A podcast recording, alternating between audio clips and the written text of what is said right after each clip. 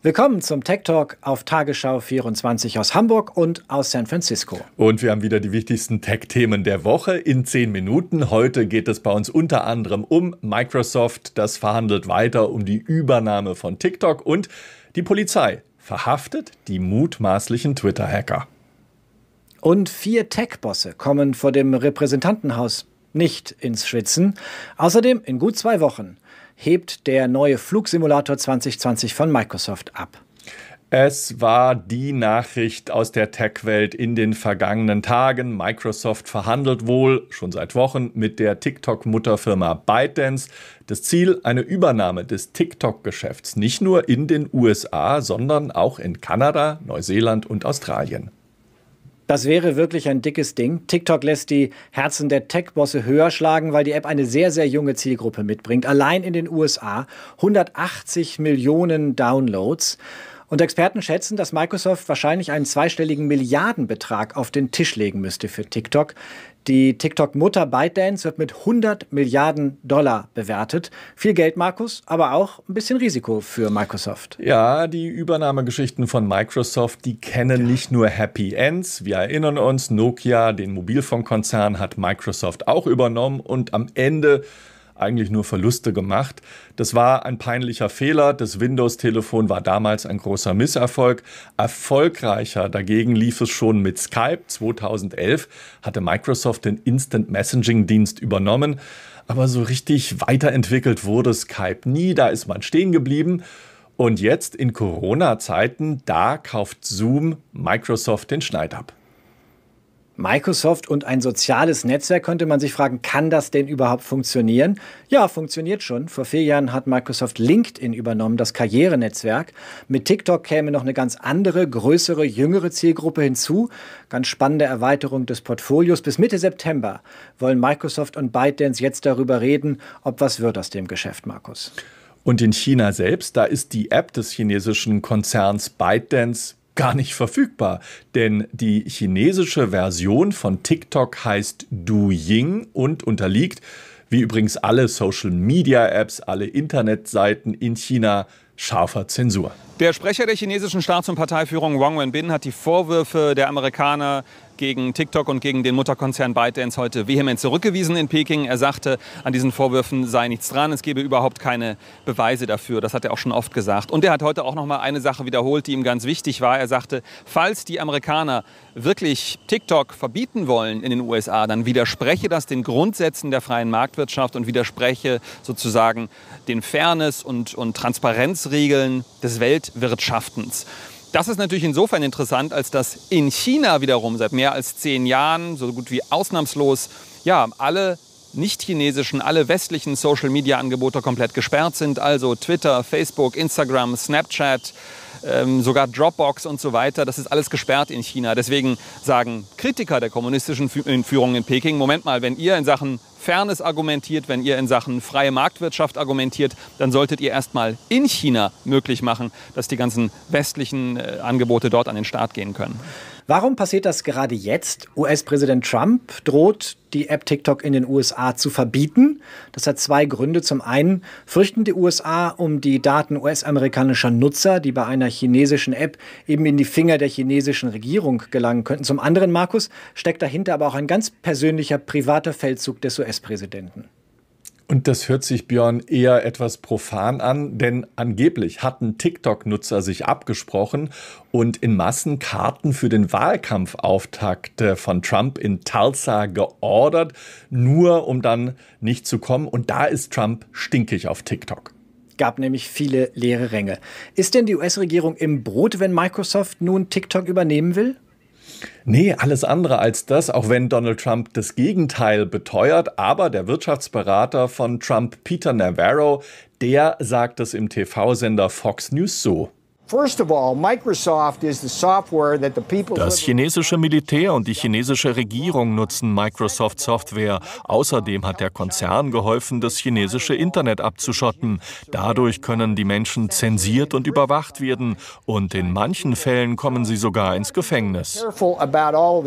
Zwei Dinge könnten noch passieren, Markus. Entweder die US-Regierung durchkreuzt die Übernahmepläne von Microsoft oder Microsoft und ByteDance werden sich nicht einig. In beiden Fällen könnte die App TikTok vom US-amerikanischen Markt verschwinden. Und die Rivalen von TikTok reiben sich schon jetzt die Hände.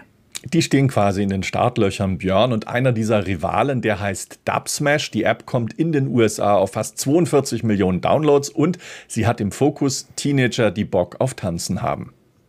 Anderer Konkurrent von TikTok heißt Triller, ohne H, nicht Thriller, Triller. Die zeigen Stars und Sternchen, kooperieren mit der Plattenindustrie, 23 Millionen Downloads bisher. Spannendes Thema, werden wir sicher noch weiter drüber berichten, Markus. Neues Thema, die Polizei hat die drei mutmaßlichen Twitter-Hacker gefasst.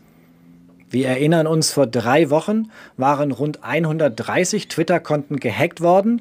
Darunter Konten von Ex-US-Präsident Barack Obama, vom demokratischen Präsidentschaftsherausforderer Joe Biden, aber auch von Tesla-Chef Elon Musk zum Beispiel unserem Liebling. Und die Hacker hatten auf den Profilen Spendenaufrufe für Bitcoins gepostet und äh, innerhalb weniger Stunden sind so rund 180.000 Dollar zusammengekommen. Es sind also jede Menge Leute auf diesen ja etwas dämlichen Schwindel reingefallen.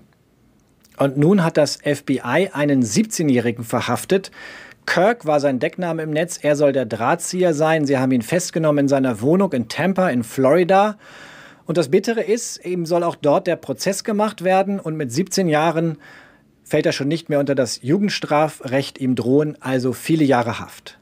Und der Bub wurde 30 Vergehen beschuldigt. Die New York Times hat ein interessantes Porträt über ihn geschrieben.